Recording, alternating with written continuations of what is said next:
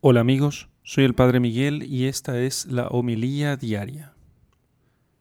Lectura del Santo Evangelio según San Mateo, capítulo 10, versículos 24 al 33. Dijo el Señor, No está el discípulo por encima del Maestro, ni el siervo por encima de su amo. Ya le basta al discípulo ser como su Maestro y al siervo ser como su amo si al dueño de la casa le han llamado Belzebul, cuanto más a sus domésticos. No les tengáis miedo, pues no hay nada encubierto que no haya de ser descubierto, ni oculto que no haya de saberse. Lo que yo os digo en la oscuridad, decidlo vosotros a la luz, y lo que oís al oído, proclamadlo desde los terrados. Y no temáis a los que matan el cuerpo, pero no pueden matar el alma. Temed más bien al que puede llevar a la perdición alma y cuerpo en la gehenna. ¿No se venden dos pajarillos por un as? Pues bien, ni uno de ellos caerá en tierra sin el consentimiento de vuestro Padre. En cuanto a vosotros, hasta los cabellos de vuestra cabeza están todos contados. No temáis, pues, vosotros valéis más que muchos pajarillos. Por todo aquel que se declare por mí ante los hombres, yo también me declararé por él ante mi Padre que está en los cielos. Pero a quien me niegue ante los hombres, le negaré yo también ante mi Padre que está en los cielos. Palabra del Señor. Gloria a ti, Señor Jesús.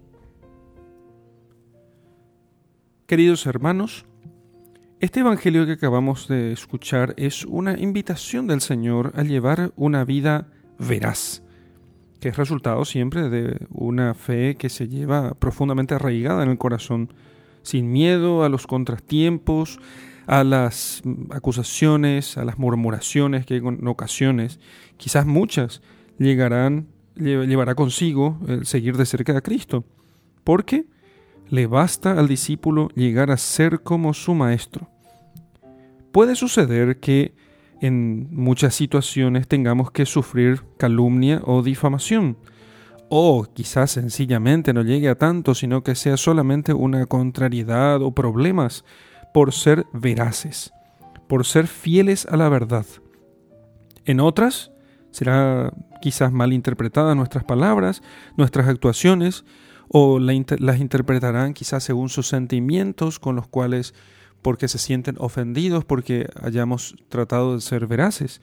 Y el Señor quiere que sus discípulos hablen siempre con claridad, abiertamente. Lo que os digo a ustedes en la oscuridad, decidlo a plena luz, dice el Señor. Así que, con su pedagogía propia, nuestro Señor había hablado a las muchedumbres en parábolas y les había descubierto poco a poco la verdad de esas parábolas, la verdad que estaba oculta en, esos, en esas parábolas. Y así les fue enseñando acerca del reino. Nunca disfrazó su doctrina. Después de la venida del Espíritu Santo, los que le sigan deben proclamar la verdad a plena luz, desde el techo de las casas, en medio de las plazas, en los cruces de los caminos, sin temor a que la enseñanza sea opuesta a lo que se dice, a lo que está de moda, a lo que impera en todas partes. ¿De qué otra forma vamos a convertir al mundo en el que estamos inmersos si no hablamos de Cristo, aunque eso se oponga a lo que todos creen? Algunos piensan, quizá por táctica o seguramente más probablemente por cobardía, que la vida de los cristianos y su concepción del mundo, su concepción del hombre, de la sociedad, deberían pasar como inadvertidas cuando las circunstancias son adversas o comprometidas, que deberían ser, entre comillas, prudentes para no dividir los ánimos y para no crear discordia. Pero estos cristianos quedarían entonces como emboscados en medio de una sociedad que parece haber orientado todos sus esfuerzos en otro sentido, que es siempre radicalmente opuesto al Evangelio. No tendría entonces ninguna resonancia, ninguna importancia, ninguna relevancia el hecho de ser seguidores de Cristo como aquellos que siguen a Cristo como el ideal supremo. No es esa la doctrina del Señor. Yo he predicado públicamente delante de todo el mundo, le dice Jesús a Caifás, cuando llega el momento de su, de su pasión. Yo he predicado abiertamente delante de todo el mundo. Y sin embargo, hermanos, hay cristianos que se avergüenzan de mostrarse abiertamente, patentemente, delante del Señor, delante de los hombres que son ellos seguidores de Cristo. En, la, en, en el mundo en el que vivimos, hemos de hablar con seguridad, con la firmeza que da siempre la verdad, de, muchos temas de gran trascendencia para la familia, para la sociedad, para la dignidad de la persona, para la defensa de los indefensos, de los niños por nacer. La, hemos de hablar de la indisolubilidad del matrimonio, de la libertad de enseñanza, de la doctrina de la Iglesia sobre la transmisión de la vida, de, del crimen del aborto, de la dignidad y belleza de la pureza, del sentido grandioso de la virginidad y del celibato, por amor de Cristo, de la consecuencia de la justicia social en relación a gastos excesivos e inconsiderados, de los salarios injustos, etc. Quizá en alguna ocasión, por prudencia o por caridad, deberíamos callar, pero ni la prudencia ni la caridad nacen de la cobardía o de la comodidad.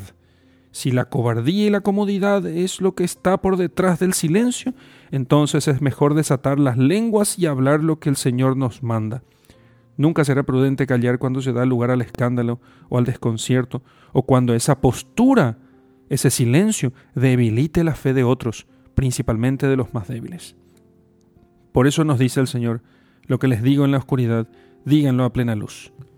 El Señor nos está diciendo eso a nosotros, porque son muchos los enemigos de Dios y de la verdad que desearían para que no seamos ni sal ni luz en medio de las tareas de este mundo. Seamos sal y luz y hablemos con la verdad. En el nombre del Padre y del Hijo y del Espíritu Santo. Amén.